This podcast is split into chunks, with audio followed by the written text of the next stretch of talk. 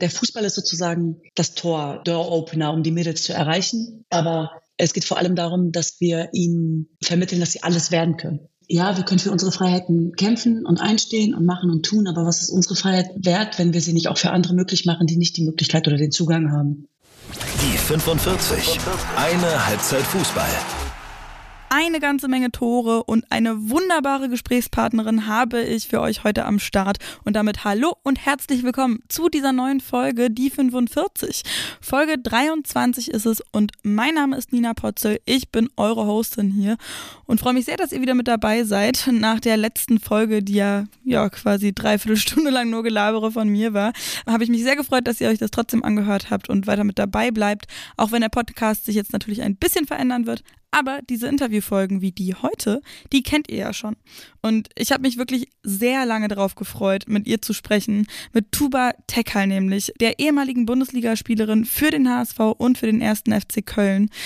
Das Interview mit ihr, das hört ihr gleich, aber erstmal gibt sie immer Feedback zur letzten Folge, wo ich, ja, habe ich ja schon gesagt, das erste Mal so wirklich alleine so eine Folge aufgenommen habe. Erstmal ein Feedback, was sehr gut ist, wirklich sehr gut, wo ich jetzt auch gerade schon ein bisschen dran denken musste, bisschen langsamer zu sprechen. Äh, da neige ich manchmal zu, dann sehr schnell zu werden, gerade wenn ich alleine bin, weil ich euch da nicht so viel mit auf die Nerven gehen möchte. Aber das muss ich mir ein bisschen im Kopf behalten, damit ihr auch wirklich alles versteht, was ich sage.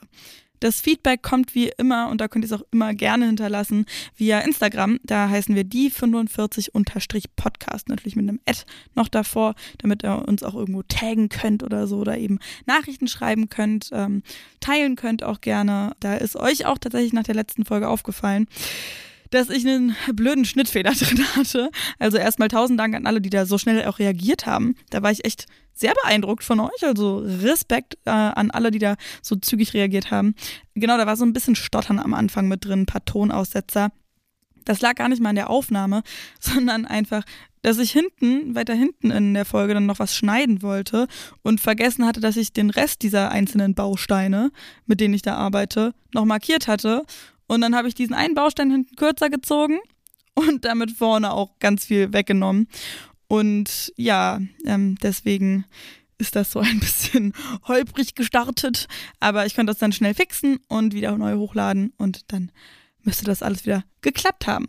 Es tut auch ehrlich gesagt total gut zu sehen, wie ihr euch freut, dass es wirklich weitergeht mit diesem Podcast. Ähm, das macht mich persönlich wirklich sehr happy und zeigt auf jeden Fall, dass es die richtige Entscheidung ist. Besonderen Dank dabei auch auf jeden Fall an Victoria, die meinte, Respekt, dass ihr so offen und ehrlich mit der Situation umgeht. Genau das ist echt richtig, richtig schön zu lesen, weil genau das auch irgendwie das ist, was ich repräsentieren will, wenn man so möchte. Also ähm, einfach ehrlich sein. Hilft ja, erstens hilft ja nichts, irgendwie zu lügen oder irgendwie rumzudrucksen, irgendwas zu verheimlichen. Zweitens wäre es euch auch gegenüber einfach echt nicht fair. Und ja, ist auch nicht das, wofür ich mit meinem Namen stehen möchte. So. Außerdem hatte ich ja auch ähm, gefragt, oder habe ich mich ja während der Folge gefragt, wie das mit den Young Boys Bären und deren Frauenabteilung aussieht, als so ein bisschen spezieller jetzt mal zu Themen schon mal zu kommen. Da hat Thomas aushelfen können, der ist selber aus Bern und der hat gesagt, yep, die heißen tatsächlich wirklich so Young Boys Frauen. Die haben wohl eine ziemlich lange Tradition und die Frauenabteilung wird da immer mehr integriert, hat äh, Thomas geschrieben. Und da wird auch äh, investiert und so weiter, hat ein ganz gutes Ansehen im Verein. Das mit den Namen ist dann natürlich immer so eine Sache. Also wir haben da auch so ein bisschen hinterhergeschrieben und ähm, ich muss halt wirklich sagen, wenn man so als kleines Mädchen eh richtig oft zu hören bekommt, hm, Fußball ist nur für Jungs, du darfst nicht mitspielen, du bist Mädchen, dann macht die Sache nicht unbedingt besser, wenn der Club auch noch Boys im Namen hat. Aber ne, ist auch super schwierig, so einen Namen zu ändern von einem Verein mit einer langen Tradition. Da ist auch mein fußballromantisches Herz, würde da wahrscheinlich sehr, sehr bluten. Ich sage das ja auch immer, keine Ahnung, wenn wir über Turbine sprechen dass mich das sehr traurig macht, eben aus dieser fußballromantischen, traditionellen Sicht heraus. Auch furchtbar, dass ich da wirklich ein bisschen traditionell bin. Ne? Aber naja, wir sind ja alle irgendwie noch auf einem Weg und ähm, entweder bleibt es dann eben bei den Young Boys Bären Frauen oder vielleicht heißt der Verein irgendwann dann ja doch Young Folks oder so. Das wäre auch irgendwie ganz witzig und eine coole Variante, das irgendwie zu umgehen, dass da irgendjemand sich ausgeschlossen fühlen muss. Also ganz lieben Dank äh, für diesen ganzen Austausch mit euch. Das macht immer sehr viel Spaß. Und jetzt Nu aber zu meiner heutigen Gesprächspartnerin.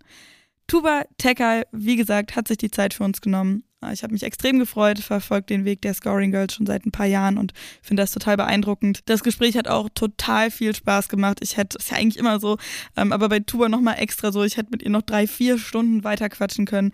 Das war echt total toll. Kleiner Disclaimer vorneweg. Wir haben das Gespräch wie immer eigentlich per Videotelefonat geführt und auch aufgenommen mit so einer Plattform Zencaster heißt die. Das ist ziemlich cool, da werden die Spuren direkt reingespeist und die Qualität ist normalerweise sehr gut. Tuba hat allerdings ihre AirPods verwendet und ich hatte einfach echt nicht mehr auf dem Schirm, wie die Qualität von den Dingern ist und ganz ehrlich gesagt, die ist eher so lala. Großes Shoutout dabei an Lennart vom Weserfunk, der hat mich den ganzen Tag jetzt noch dabei unterstützt, dass ich das irgendwie ein bisschen cooler, ein bisschen cleaner klingen lassen kann. Aber das haben wir leider nicht geschafft. Ist jetzt ehrlich gesagt auch nicht so dramatisch, hoffe ich zumindest. Es schmälert ja nichts an den Worten, die Tuba sagt. Ich hätte es nur ganz gerne für euch noch so ein bisschen cleaner einfach und ein bisschen schöner gehabt. Aber wie gesagt, es nimmt ja nichts von Tubas Worten weg. Also von daher wünsche ich euch jetzt ganz viel Spaß bei diesem Interview. Hinter den Kulissen. Früher war sie Profifußballerin, mittlerweile ist sie Menschenrechtsaktivistin und eröffnet mit den Scoring Girls Mädchen den Weg zum Fußball. Ihr Engagement hat ihr mehrere Preise eingebracht. Der Podcast zur Männer-WM, Ausverkauf, Katar, der Fußball und das große Geld fand ziemlich große Beachtung. Und jetzt ist sie hier bei mir im Interview. Tuba Tekal, schön, dass du dir die Zeit genommen hast. Hi, freut mich dabei zu sein. Ähm, ich leg mal los mit einer Schnellfragerunde, einfach so zum Reinkommen ein bisschen. Wer war früher dein fußballerisches Idol oder hattest du überhaupt eins? Äh, ja, tatsächlich. Äh, ein männliches Vorbild hatte ich, und zwar Francesco Totti. Mm. Ja, äh, ich weiß nicht, ob es an der Frise lag, dass mich alle auch immer so genannt haben. Totti war so ein bisschen mein Spitzname. Ich bezweifle, dass es wirklich an der fußballerischen Leistung äh, lag. Aber äh, ja, doch, Francesco Totti hat, mich, hat mir sehr imponiert. Sehr cool. An welches deiner Spiele erinnerst du dich am liebsten zurück als Spielerin selber? Ich glaube, das war mein aller, allererstes Spiel für den Hamburger Sportverein ähm, mein erster Profivertrag auch mit denen und ich habe den, ich habe da auch ein Tor geschossen. Ich wurde in der 81. Minute eingewechselt und habe in der 86. Minute einen Ausgleichstreffer erzielt äh, gegen Turbine Potsdam und somit den HSV vorm Abstieg bewahrt. Ich glaube, das war eines der schönsten Spiele für mich unabhängig von dem Aufstiegsjahr oder Aufstiegssaison de, mit dem 1. FC Köln 2014, 2015. Das war natürlich auch ein ganz besonderes Jahr. Oh, ich fast direkt Gänsehaut, du. Mhm. Welcher Verein war denn in der Jugend der Lieblingsverein, wenn du jetzt äh, sagst, du hast beim HSV ja mhm. so richtig losgelegt, dann richtig groß. Welcher war dein Lieblingsverein? Ich war tatsächlich Dortmund-Fan. Ah. Und ja, und 1. FC Köln fand ich auch immer sehr sympathisch. Ja, das ähm, hat ja dann so, gepasst. Mega, es hat super gepasst. Und ich habe tatsächlich, wir sprechen jetzt gerade und hier auf meinem Laptop ist auch der erste FC Köln Geistbock gerade draufgeklebt. Süß. Den sehe ich gerade, das ist schön. Ja, das war ja dann wahrscheinlich mega, als du dann rübergewechselt bist zum FC. Ja, ich musste tatsächlich nicht lange überlegen, als das Angebot kam. Also das war, weil viele sich gewundert hatten, warum wechselst du jetzt von der ersten Liga in die zweite Liga? Mm. Aber das war für mich irgendwie ganz klar. Ja, cool. Und in drei Schlagworten, wofür stehen die Scoring Girls, über die wir natürlich auch noch sprechen werden heute? Oh, ähm, ja, selbstbestimmtes Leben. Also so, ich weiß gar nicht, ob es drei Schlagwörter irgendwie geht, aber so Freiheit, äh, Selbstbestimmung und äh, Glaube an sich selbst. Und wenn ich noch einen vierten irgendwie auch groß zu träumen oder träume. Mhm. Ja. ja. Ich finde es auch immer total schön, wenn ich äh, anderen Leuten irgendwie erzähle von den Scoring Girls, dann nenne ich auch immer diesen Einsatz, den ich sehr oft von dir lese und höre auch in Interviews. Fußball war mein Tor zur Freiheit. Oder irgendwann auch mal in der Variante, die Fußballschuhe waren mein Tor oder mein Schlüssel zur Freiheit. Das finde ich immer sehr, sehr schön, dann mit dem Gedanken dahinter, dass du eben das den Mädels jetzt auch vermitteln möchtest oder ermöglichen möchtest, ne? Ja, absolut, weil wir merken das auch bei unserer Menschenrechtsarbeit ganz ehrlich, Nina, ich meine, ja, wir können für unsere Freiheiten kämpfen und einstehen und machen und tun, aber was ist unsere Freiheit wert, wenn wir sie nicht auch für andere möglich machen, die nicht die Möglichkeit oder den Zugang haben? Ja. Und ich glaube, das ist total wichtig, dass man irgendwie nicht nur für sich dann agiert oder kämpft, sondern eben auch für die Freiheit anderer Menschen da draußen. Ja, und das machst du ja wirklich mit den Scoring Girls, mit deinen Schwestern gemeinsam ja auch bei Hava Help. Und ich würde tatsächlich auch deine Arbeit bezogen auf ähm, die Weltmeisterschaft der Männer jetzt in Katar ja auch mit dazu zählen, ähm, vor allem Aufmerksamkeit zu schaffen. Ne? Du hast diesen Podcast eben gemacht, äh, mit Spotify gemeinsam war das ein Exclusive, ne? Oder Original? Ich weiß gar nicht, wie Genau, mit, mit dem Spiegel und Spotify, genau, Original genau. Ja. Äh, Podcast, ja. Da habt ihr ja eben sehr viele Hintergrundinformationen gegeben zur Situation in Katar, über die Korruption, äh, die Situation der Gastarbeitenden, dann auch starke Kritik an der FIFA geübt. Hat dich bei der Recherche da irgendwas wirklich überrascht nochmal? Also überrascht nicht wirklich in dem Sinne, weil vieles weiß man, aber es ist auf jeden Fall nochmal was anderes, tatsächlich das auch nochmal schwarz auf weiß wirklich durchzulesen und dann auch darüber zu sprechen und zu reden und eine Meinung sozusagen dazu zu haben, um sie dann im Podcast äh, wiederzugeben. Wobei wir da auch sehr faktisch durchgegangen sind. Es, uns war es auch wichtig, dass wir nicht irgendwie mit dem Finger auf andere zeigen oder auf das Land Katar oder so, sondern tatsächlich auch nochmal den Leuten da draußen, die vielleicht nicht wissen, was es eigentlich äh, bedeutet oder warum sich jetzt so viele echauffieren oder warum sich jetzt auf einmal so viele darüber aufregen. Ich glaube, uns war es wichtig, den Leuten auch nochmal etwas an die Hand zu geben und auch nochmal zu sagen, ey, es beginnt irgendwie nicht erst 2010 mit der Vergabe an Katar und auch nicht 2022 bei der Weltmeisterschaft, sondern es beginnt halt auch viel früher schon und ähm, auch mit der Frage so, ähm, warum stehen wirtschaftliche Interessen immer über äh, demokratische Werte. Und darum ging es uns eigentlich so ein bisschen, das alles so ein bisschen äh, den Leuten auch was an die Hand zu geben, unseren ZuhörerInnen, damit sie selbst entscheiden können, schaue ich diese Weltmeisterschaft oder eben nicht? Und wenn ja, aber auch sich der Verantwortung bewusst zu sein, was ich quasi damit dann auch mache. Und ich glaube, das ist ganz wichtig, dass man verantwortungsbewusst eben auch damit umgeht. Und das haben wir irgendwie versucht, alles zu durchleuchten. Das ist uns sehr gut gelungen. Wir waren echt viele Wochen auf Platz eins, was mich natürlich sehr gefreut hat, hat, weil auch solche harten Themen und der geliebte Sport wird dann auch natürlich und Fußballsport wird so ein bisschen angegriffen in Anführungsstrichen, hätte ich nicht damit gerechnet, dass es so viel Anklang findet tatsächlich und vor allem auch Menschen erreicht, die mit Fußball nichts am Hut haben. Und das war irgendwie voll schön. Ja, das, was du meintest, ne, dieses den Fußball angreifen, dann kommt ja ganz oft irgendwie das, ja, lass doch den Fußball Fußball sein, irgendwie Fußball soll nicht politisch sein oder Sport soll nicht politisch sein, finde ich auch totalen Quatsch. Aber wie geht's dir jetzt nach der Weltmeisterschaft und nach diesem Podcast eben damit? Hast du das Gefühl, ihr habt wirklich auch längerfristig was geschafft? Plant ihr vielleicht auch schon für die weitere Zukunft noch mehr? Weil es ist ja nun mal wirklich so, es kann nicht einfach nur jetzt abgehakt sein. Irgendwie die WM ist vorbei, zack, Haken dran, gut ist. Genau. Und ich glaube, was wir geschafft haben mit diesem Podcast, ist tatsächlich, Leute dafür zu sensibilisieren, auch ein bisschen länger darüber nachzudenken. Aber wir sehen es ja, also machen wir uns nichts vor.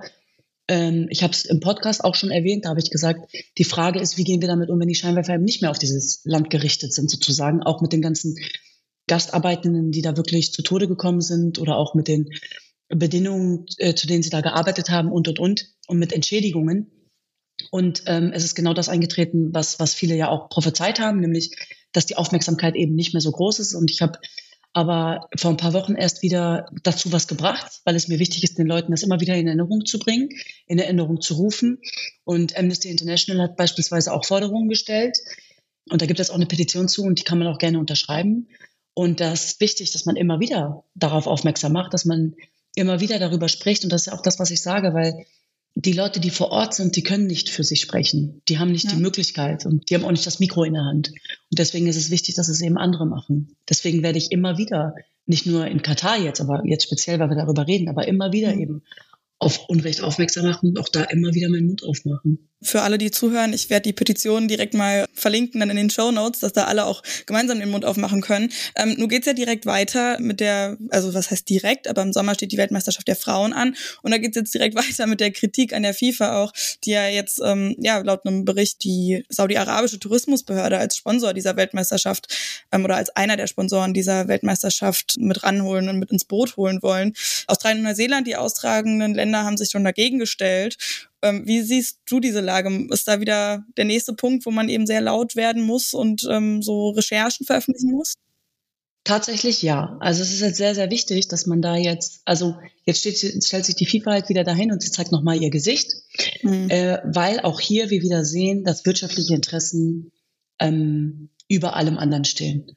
Und das kann es halt nicht sein. Was ich aber sehr bemerkenswert finde an dieser Geschichte ist, wie laut alle sind, sowohl Spielerinnen als auch Verbände, aus, aus ganz unterschiedlichen Ländern und sehr viele Fans sich auch darüber beschweren, was da gerade passiert und, und sehr, sehr laut sind, weil es natürlich, und das zu Recht, das will ich auch nochmal sagen, ein Land, was bis vor kurzem auch Frauen weder erlaubt hat, in Stadien zu gehen, noch mhm. ähm, Fußball zu spielen. Okay, jetzt erlauben sie es zwar, aber unter was für Bedingungen? Und wir wissen auch alle, dass die Menschenrechte in Saudi-Arabien nicht gerade ähm, priorisiert werden. Deswegen ist das wieder einmal so ein Schlag ins Gesicht, will ich sagen, in dem Moment, wo die FIFA einfach die Leute wieder vor vollendete Tatsachen stellt und genauso ja auch die Gastgeberländer vor vollendete Tatsachen stellt und sagt, so wird es jetzt gemacht. Und da kann ich die Empörung durchaus verstehen und da werden die Stimmen auch in den nächsten Wochen definitiv auch noch lauter werden. Das weiß ich.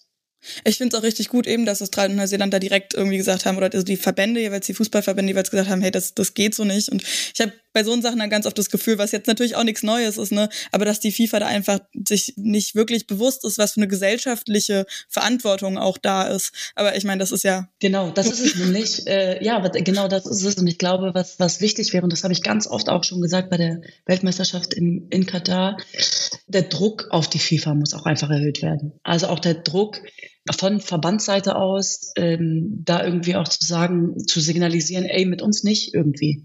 Weil mhm. natürlich machen, werden sie immer wieder so weitermachen, wenn die Leute sich zwar nur beschweren, aber nichts weiter passiert.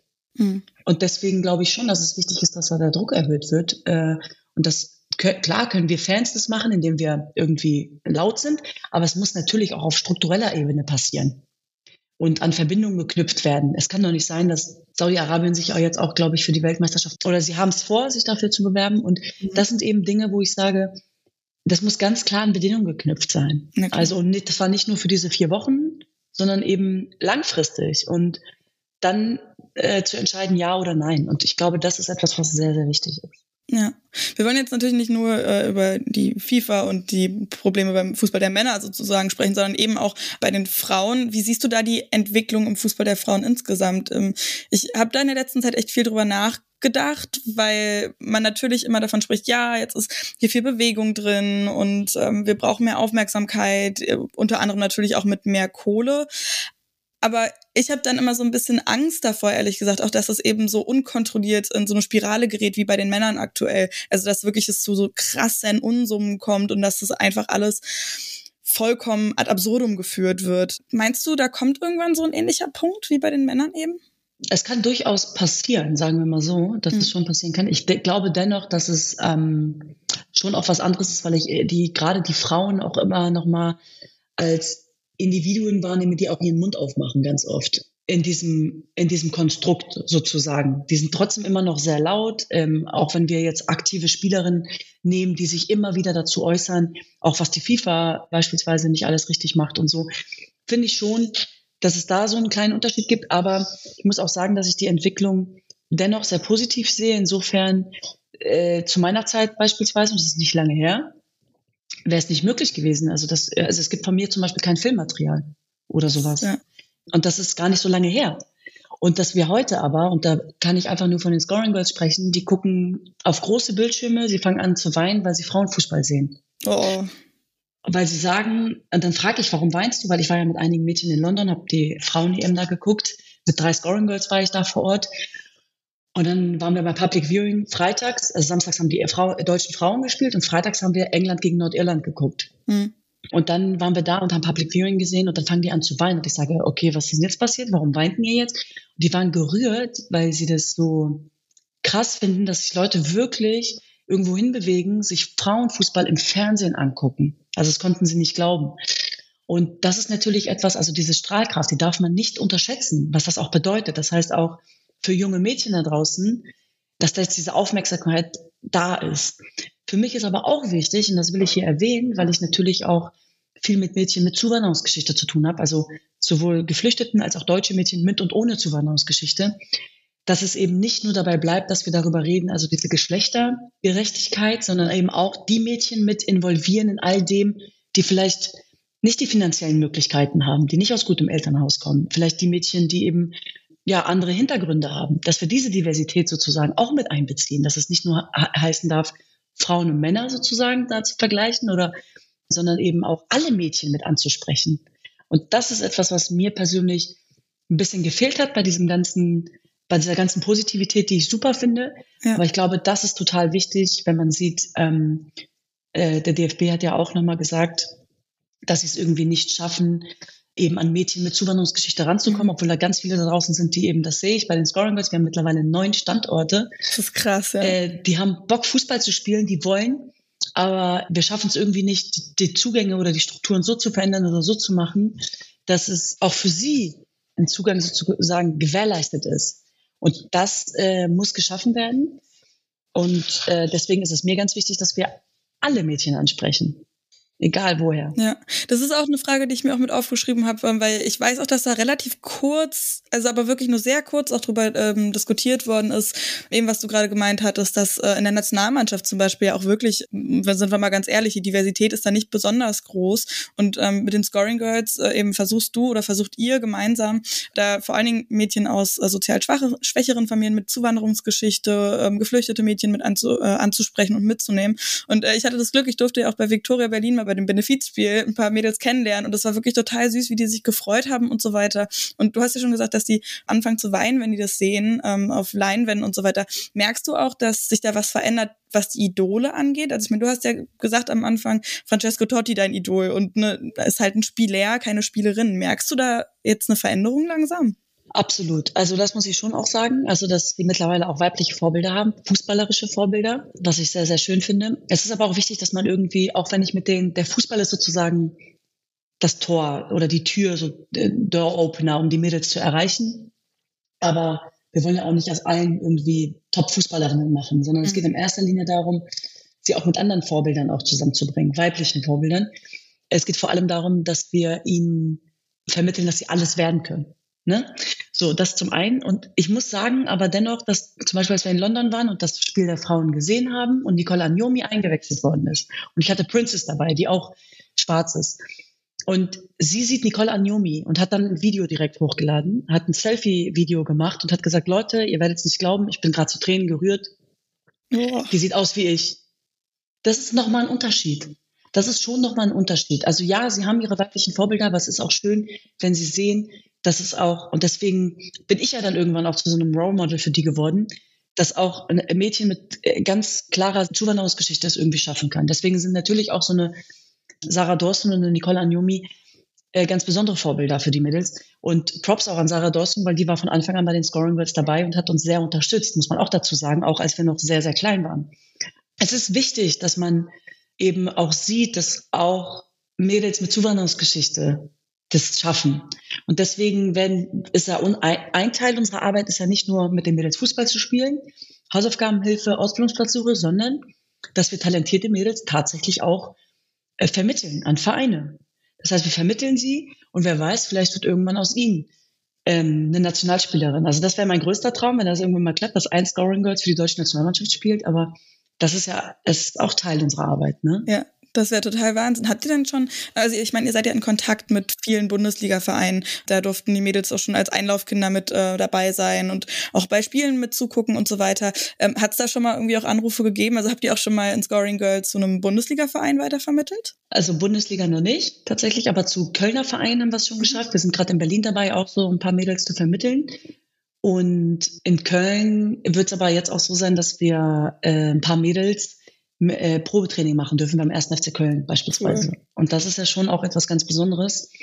Und wir wollen ja nichts geschenkt bekommen, sondern die sollen sich die wirklich angucken. Ja. Ne? Und ich bin davon überzeugt, dass wir echt sehr viele Talente dabei haben, die auf jeden Fall das Zeug hätten. Und das muss am Ende natürlich der Verein entscheiden, ob das auch passt, aber wir werden zumindest die Steine aus dem Weg räumen und ihnen diese Möglichkeit aufzeigen. Wirst du damit dabei sein? Ja, selbstverständlich. Ja, das gucke ich mir natürlich an. aber äh, ich muss natürlich schauen, weil wenn ich dann dabei bin, kann es natürlich auch sein, dass die ein bisschen aufgeregt sind. Hm. Aber wenn ich nicht dabei bin, kann es auch sein, dass sie sehr unsicher sind. Deswegen müssen wir mal genau gucken, wie wir das am besten machen. Aber ja, schauen wir mal. Ich drück ganz, ganz doll die Daumen. Ähm, ja, durch deine Arbeit, da bist du ja sicher auch eben, wie du gerade gesagt hast, ne, ein Vorbild irgendwie, diese Balance zu schaffen zwischen ihn die Aufregung nehmen und aber irgendwie da auch gleichzeitig für Aufregung zu sorgen, ist da ziemlich schwierig. Merkst du da bei dir selber auch manchmal so eine Art Druck? Also nicht nur durch die Arbeit bei den Scoring Girls, sondern ja insgesamt durch deine Arbeit. Ähm, nee, kein Druck. ich würde eher so, nee, gar nicht, weil ich irgendwie eine ganz krasse, starke Überzeugungskraft in mir habe und irgendwie auch einen ganz großen Willen, irgendwie das Leben jedes einzelnen Scoring Girls irgendwie in irgendeiner Form zu verbessern. Und deswegen spüre ich da gar keinen Druck. Ich meine, ich mache das ja auch nicht allein. Ich habe ein riesengroßes Team, ein tolles Team, neun Standorte. Ich habe es gerade schon gesagt. Wir haben zwei im Irak, vier in Berlin, drei in Köln. Das ist, das bedarf natürlich sehr vielen tollen Menschen, die um mich herum sind und mit den Mädchen direkt auch arbeiten. Und ähm, nee, um deine Frage zu beantworten, kein Druck, aber das unbedingte Bedürfnis, weil ich sehe dieses Potenzial dieser Mädchen. Und ich habe eher äh, manchmal den Eindruck, dass wir noch immer unter unseren Möglichkeiten bleiben, dass wir den noch mehr und noch mehr, äh, mein Team sagt dann irgendwann, okay, Tuba, bis hier, äh, ne, das reicht jetzt auch mal. Aber mein Traum wäre es auch schon, unabhängig davon, die äh, Standorte, die wir jetzt haben, noch mehr zu festigen, noch mehr zu stabilisieren. Natürlich am liebsten in jeder deutschen Stadt irgendwie einen Scoring World Standort zu haben, weil ich davon überzeugt bin, dass dieser Sport ganz viel ausrichten kann, aber auch ähm, der Glaube an diese jungen Mädchen ganz viel ausrichten kann. Das heißt, ich das ist ja, weißt du, Nina, meine eigene Geschichte ist ja geprägt davon. Das heißt, in dem Moment, wo ich mit den Scoring auf Platz stehe, fühle ich mich 20 Jahre zurückversetzt. Das bin irgendwie ich, das ist so mein Leben, das ist so mein, und ich hätte mir gewünscht, dass es so etwas für mich gegeben hätte, viel früher schon. Ich hatte das dann irgendwann. Ich bin ein Produkt, Produkt dieser Solidargemeinschaft. Wir hatten diese deutschen Trainer und deutschen Lehrer, Lehrerinnen und so, die dann auch geholfen haben, mich an die Hand genommen haben, die mich unterstützt haben. Mhm. Und das möchte ich auch so ein bisschen für die Mädels sein, wenn, weil wenn ich diese, diese Leute um mich nicht, äh, nicht gehabt hätte, die mir so ein bisschen Glauben schenken, bei all dem, was ich Schreckliches erlebt habe, äh, dann hätte ich es auch nie geschafft. Und ich möchte halt auch diese eine Person sein oder wir als Team, die diesen Mädchen zumindest die Möglichkeiten aufzeigt. Und bei Chancengleichheit, wenn wir davon sprechen, dass es die gibt, äh, sollten wir dafür sorgen, dass es sie wirklich gibt. Diese Chancengleichheit. Ja, dass es egal sein, genau, dass es egal sein sollte, woher jemand kommt, welche Herkunft, welche sexuelle Orientierung jemand hat. Das ist auch nicht nur irgendwie so eine, sage ich nicht nur so daher, das sollte wirklich egal sein sondern es ist wichtig, wo willst du hin und für was stehst du, welche Werte vertrittst du. Das sollte uns wichtig sein. Also was bist du für ein Mensch? Ja. Und ich glaube, das ist etwas, was sehr, sehr wichtig ist.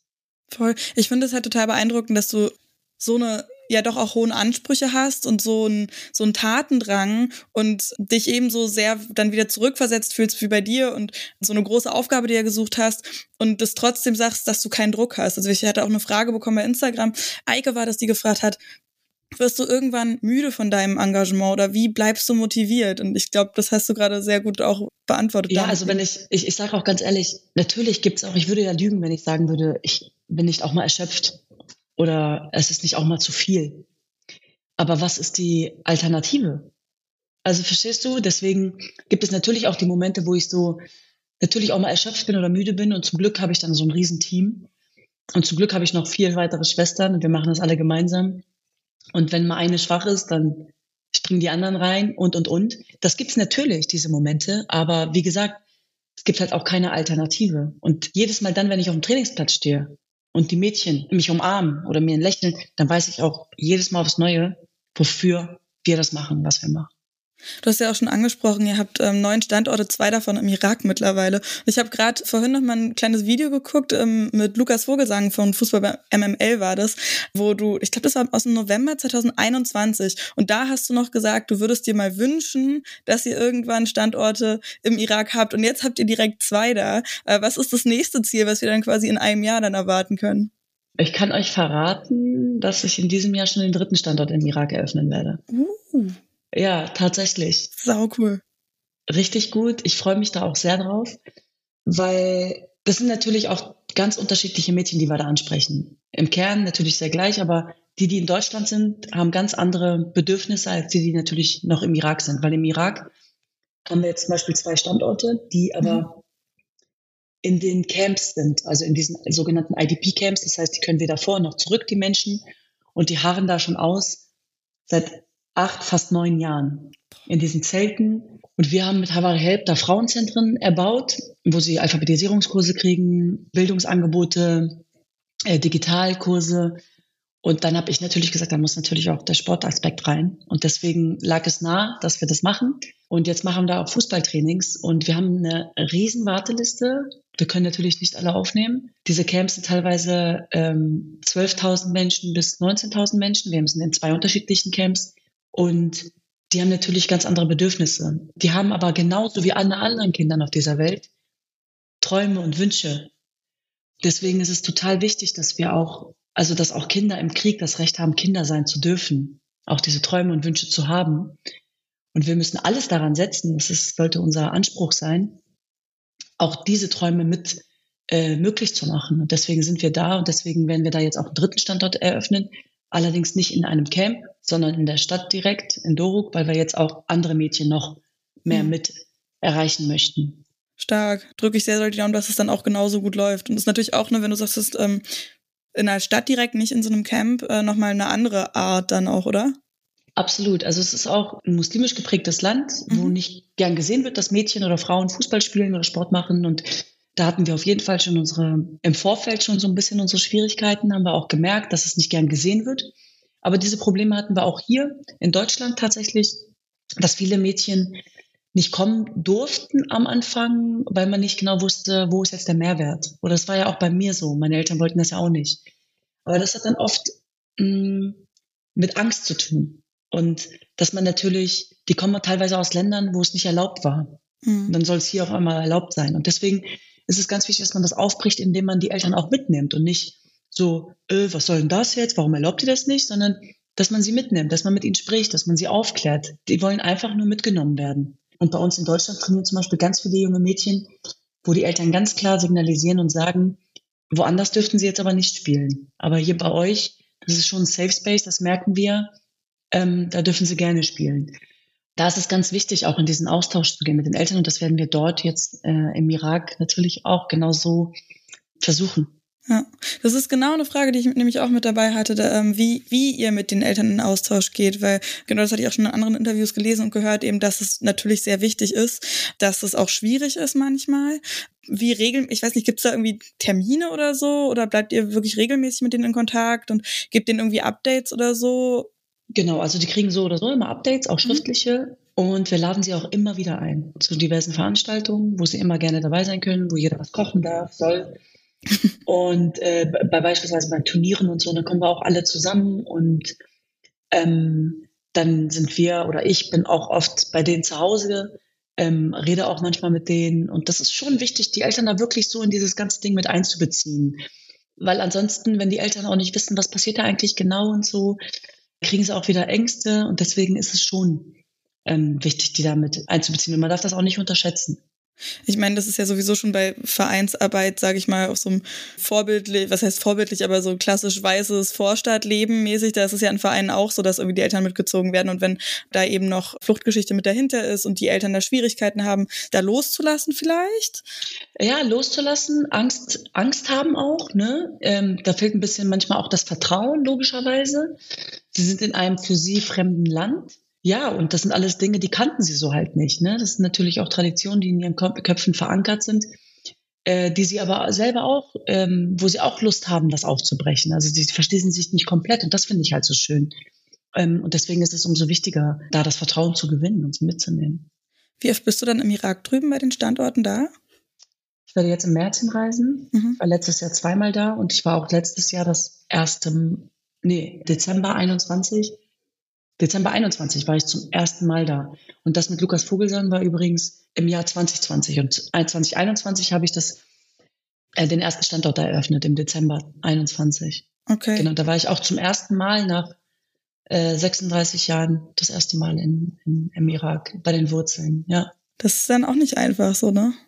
Nee, da kam ganz viel zusammen auf jeden Fall. Da habe ich auch ganz viel geschrieben zu bei Instagram, um meinen Gefühlen einfach freien Lauf zu lassen, weil das auch sowas war wie nach Hause kommen obwohl ich in einem für mich fremden Land war.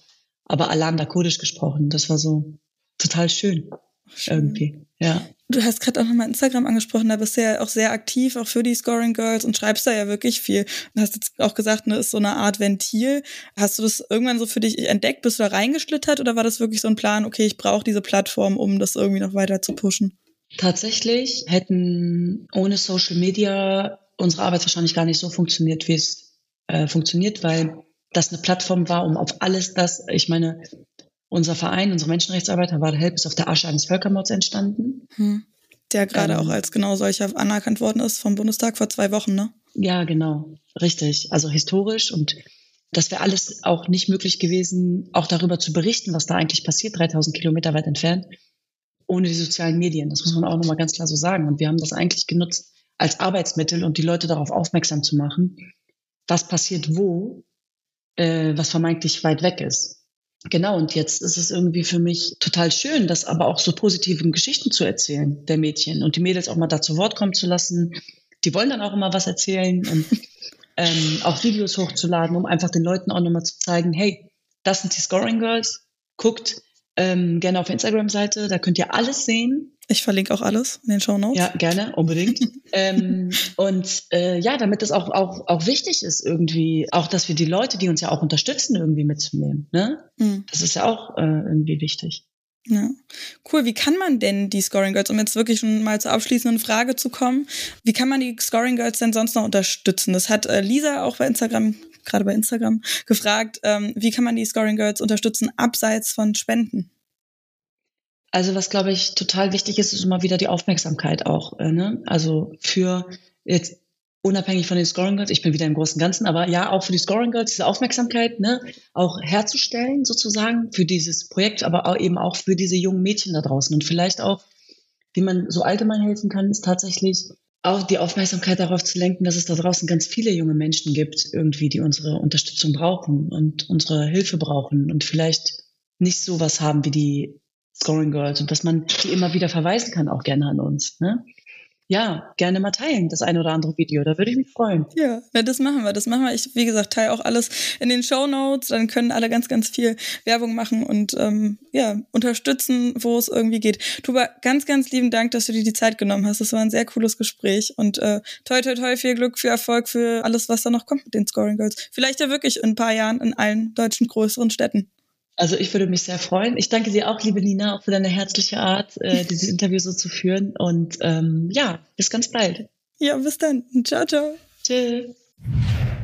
Da war ich am Ende ganz schön verlegen, ehrlich gesagt, dass ich äh, nicht wirklich nochmal was sagen konnte. Also nochmal, liebe Tuba, ganz lieben Dank für die interessanten Einblicke und auch Positionen. Ähm, ich kann euch das wirklich nur sehr ans Herz legen, euch mit den Scoring Girls auseinanderzusetzen, bei Instagram zu folgen. Da bekommt ihr echt bisschen Hoffnung wieder, wenn euch der Glaube ans Gute so ein bisschen zu verlassen droht. Das war der Spieltag. Machen wir es kurz heute. Ihr habt ja schon eine halbe Stunde Interview hinter euch gebracht. Am Wochenende, am ersten Spieltag nach der Winterpause, Spieltag Nummer 11, da hatten wir mal wieder einige Tore und auch ein paar Überraschungen, ehrlich gesagt, finde ich. Die SGS Essen zum Beispiel hat den FC sorry an dieser Stelle an Tuba, mit 4 zu 0 besiegt. Das war ganz schön, habe ich, hab ich wirklich nicht mit gerechnet. Beke Sterner hat dabei ihr erstes Saisontor geschossen. Herzlichen Glückwunsch an dieser Stelle. Von Köln ist da wirklich im Spiel einfach viel zu wenig gekommen. Vielleicht waren sie da einfach mit den Köpfen noch in der Winterpause. Es hat auch noch ein 4 zu 0 gegeben am Samstag dann. Das war aber nicht so eine wirkliche Überraschung, weil es der VfL Wolfsburg war. Der hat in Freiburg gewonnen, wie gesagt 4 zu 0. Zwei frühe Tore in der vierten und neunten Minute. Da hat es schon zeitig gescheppert und da ja, kannst du gegen den VfL Wolfsburg eben auch relativ wenig nur noch machen. Bisschen knapper war es dann am Sonntag bei Meppen und Eintracht Frankfurt. Da hat Lara Praschnika für den 1 zu 0 Siegtreffer gesorgt und das obwohl es ja noch einen Handelfmeter gegeben hat. Aber ja, den hat Laura Freigang ehrlich gesagt auch nicht wirklich gut geschossen. Laura Sieger im Tor der Mapnerin hat den fast noch festgehalten. Also der ist dann ganz leicht noch abgesprungen und dann hat sie in einem zweiten Greifen natürlich festgehalten. Aber schon beim ersten Mal sah es wirklich schon aus. Ich habe direkt gedacht, boah, den, den hat sie doch jetzt nicht gerade festgehalten. Ah, nee, okay, musste nochmal nachgreifen. Nicht so richtig top geschossen da von Laura Freigang. Aber hat ja auch nichts gemacht. Eintracht Frankfurt hat trotzdem 1 zu 0 gewonnen. Wieder mehr Tore hat es in einer anderen Partie vom Sonntag gegeben. Hoffenheim hat gegen Duisburg einfach mal fast so viele Tore geschossen wie Wolfsburg und Essen zusammen. 7 zu 0. Das ist natürlich für Hoffenheims Torverhältnis richtig gut. Und ich weiß nicht, hm, was, was, was meint ihr denn? Ist das schon irgendwie so eine Bestätigung, dass das vielleicht eine gute Sache war, sich von Gabor Gallei zu trennen bei Hoffenheim? Auf der anderen Seite, ja gut, ist jetzt erstmal das erste Spiel und Duisburg, die sind eben auf dem vorletzten Platz. Hm, ich bin noch nicht ganz schlüssig, was ich daraus machen soll, sozusagen. Für Duisburg ist das aber richtig bitter, weil nämlich Werder gegen Leverkusen gewonnen hat. Total absurd. Der erste Saisonsieg für die Bremerinnen und das gerade noch so in der Hinrunde mit reingeboxt quasi am letzten Spieltag eben dieser Hinrunde. 2 zu 0 gegen Leverkusen. Dann ja eben auch noch zwei Tore geschossen. Ein bisschen, bisschen verrückt irgendwie. Ich habe nicht damit gerechnet, weil ich Leverkusen dann doch noch ein bisschen stärker eigentlich einschätze. Gerade so, was die ja individuellen Qualitäten angeht, sind sie da, glaube ich, schon ja, eine Nasenspitze mindestens vor Werder. Aber Werder hat super als Team gemacht und ey, Nina Lösens 2 zu 0 das war ja echt richtig schön. Also die Flanke von rechts, die da kam, dann in die linke Strafraumecke, eben auf Nina Lürsen, die den Ball dann toll annimmt und irgendwie noch schöner abschließt ins lange Eck oder ins entfernte Eck, ins rechte Eck nämlich. Wahnsinn. Und mit diesen beiden Toren, also von Maja Sternert und eben Nina Lürsen, haben die Bremerinnen nach der Hinrunde jetzt nur ein Tor weniger auf dem Konto als nach der gesamten letzten Saison. Gut, es ist jetzt auch nicht so wahnsinnig schwierig bei neun Toren über die komplette Saison aber trotzdem sorgt vielleicht schon ein bisschen für Selbstbewusstsein. Vor allen Dingen, weil jetzt eben auch mal ein Sieg mit auf dem Konto ist. Das tut denen, glaube ich, sehr, sehr gut. Selbstbewusstsein sollte also da sein bei den Bremerinnen nach diesem Spiel gegen Leverkusen. Ja, und das letzte Spiel, ich würde euch gerne nochmal was erzählen zu dem nächsten Spiel, aber so richtig viel zu erzählen gibt es da gar nicht. Turbine Potsdam gegen den FC Bayern München, das wurde abgesagt. Wegen Witterungsbedingungen. Und naja, gut, ein bisschen was gibt es dann doch dazu zu erzählen, nämlich, dass das eigentlich eine totale Farce ist. Also, dass in der Bundesliga ein Spiel abgesagt werden muss wegen Witterungsbedingungen. Trifft natürlich nicht nur die Bundesliga so, also in der Women's Super League in England hatten wir das ja auch schon, dass da ein Spiel ähm, ja sogar erstmal schon angepfiffen worden ist und dann noch abgebrochen worden ist. Aber es zeigt irgendwie so viel an welchen Baustellen wir noch arbeiten müssen auch. Alle sprechen davon, von wegen es ähm, geht so hoch hinaus und mehr Aufmerksamkeit, pipapo. Ja, aber dass man die Spiele überhaupt spielen kann, dass vernünftige Rasenbedingungen herrschen, das ist alles nicht so einfach. Und dann kommt noch mit dazu, dass die Bayern wohl ja davon wussten und das Heimspielrecht tauschen wollten und das auch schon angefragt hatten beim DFB. Ja, der hat aber nö gesagt und gesagt, nö, wir suchen nach einem Ersatzspieltag. Hm, ich weiß nicht, was haltet ihr davon? Also schreibt mir das wirklich gerne mal bei Instagram, weil ich bin da noch nicht ganz so sicher, was ich davon halten soll. Einerseits ähm, wäre es natürlich gut gewesen, diesen Spieltag auch wirklich so, also die Hinrunde wirklich dann auch so als solche zu beenden. Für beide Teams ist es jetzt natürlich ein Riesennachteil, dass sie eben nicht wie die anderen Mannschaften alle schon in die Saison wieder gestartet sind, sich halt trotzdem vorbereitet haben darauf. Aber ja, ich weiß auch nicht, ich finde es auch nicht so cool, irgendwie das Heimspielrecht einfach so zu ändern. Ich nehme mal an, ich gehe jetzt mal davon aus, dass man dann sozusagen das letzte Spiel dann in der Rückrunde auch tauschen würde, sprich, dass was ja eigentlich als Spiel in München geplant gewesen wäre oder geplant war und ja auch ist, dass das dann in Potsdam stattgefunden hätte, weil alles andere wäre ja doch ein bisschen dolle unfair. Aber zu so einem Spieltag gehört eben auch eine Vorbereitung und ein Tagesablauf, den man einhält und den man, auf den man sich vorbereitet einfach. Und wenn das so relativ kurzfristig nochmal abgeändert wird, kann ich auch verstehen, ja, dass Turbine, ich weiß, ich habe nicht gelesen tatsächlich, was Turbine dazu gesagt hat, aber dass Turbine vielleicht auch gesagt hätte, ja, ey, jetzt irgendwie das Ganze hin und her, ich meine, von Potsdam nach München ist es jetzt auch nicht mal eben so ein Katzensprung. Und dass der DFB dann auch gesagt hat, ey, nee, wir suchen lieber einen Nachholspieltermin. Ja, wie gesagt, sagt mir gerne Bescheid, was ihr davon haltet. Fände ich sehr interessant, weil ich bin da noch nicht an einem Punkt angekommen. Und ich habe es ja schon gesagt, das ist ein riesen Nachteil, der dann da auf die beiden Teams drauf zukommt. Für Bayern, ja, schlägt sich das auch in der Tabelle nieder. Die sind nämlich jetzt überholt worden von der Eintracht Frankfurt. Frankfurt damit also auf dem zweiten Platz hinter Wolfsburg und auf dem dritten Platz dann eben die Bayern, die aber eben auch ein Spiel weniger haben. Hoffenheim überholt außerdem Freiburg. Essen springt auf Platz 6 und Werder fehlen nur noch, also muss man auch ehrlich sagen, nur noch in Anführungszeichen drei Punkte aufs rettende Ufer.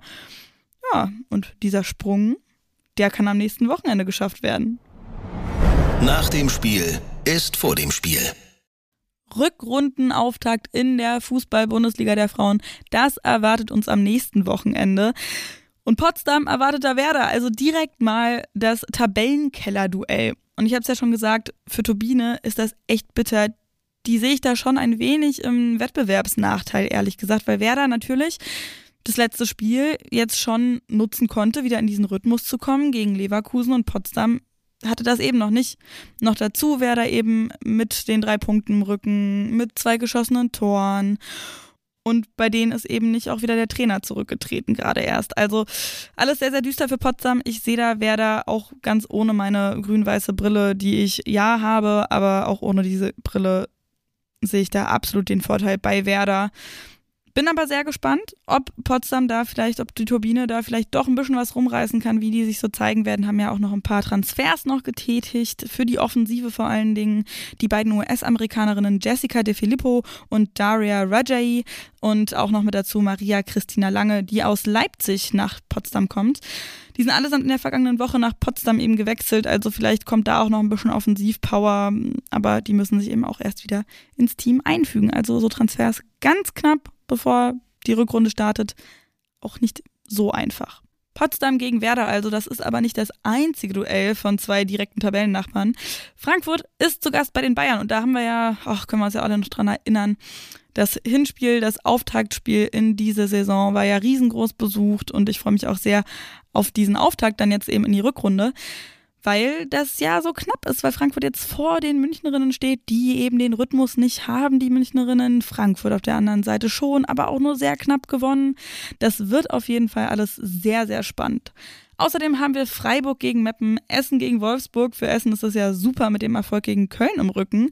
Leverkusen gegen Duisburg und Hoffenheim gegen Köln. Die armen Kölnerinnen, die tun mir ein bisschen leid. Die haben ja gerade erst so dolle auf den Senkel bekommen und Hoffenheim hat auf den Senkel gegeben. Vielleicht können sie es umdrehen. Ich würde meine Karten aktuell tatsächlich ein bisschen eher auf Hoffenheim setzen. Und damit sind wir auch schon wieder durch für heute. Ich hoffe, euch hat es auch nur annähernd so viel Spaß gemacht wie mir. Diese ganze Vorbereitung auf das Gespräch mit Tuba und eben auch das Gespräch selber. Das war wirklich sehr, sehr cool und auch diesen Spieltag endlich mal wieder mit zu begleiten. Bleibt dran, folgt uns auf Instagram bei Spotify, Apple Podcasts, dieser, glaube ich, gibt es auch noch. Äh, hinterlasst Sternchen und Bewertungen. Teilt uns gerne und dann können wir hier das alles ganz toll weitermachen. Bei Instagram heißen wir die45-podcast, Twitter gern Hashtag die45 und wir hören uns dann in der nächsten Woche ein letztes Mal mit Lena, da freue ich mich ganz doll drauf. Bis dahin, viel Spaß, genießt das Leben, genießt den Fußball und bis dahin, mein Name ist Nina Potzel, ciao.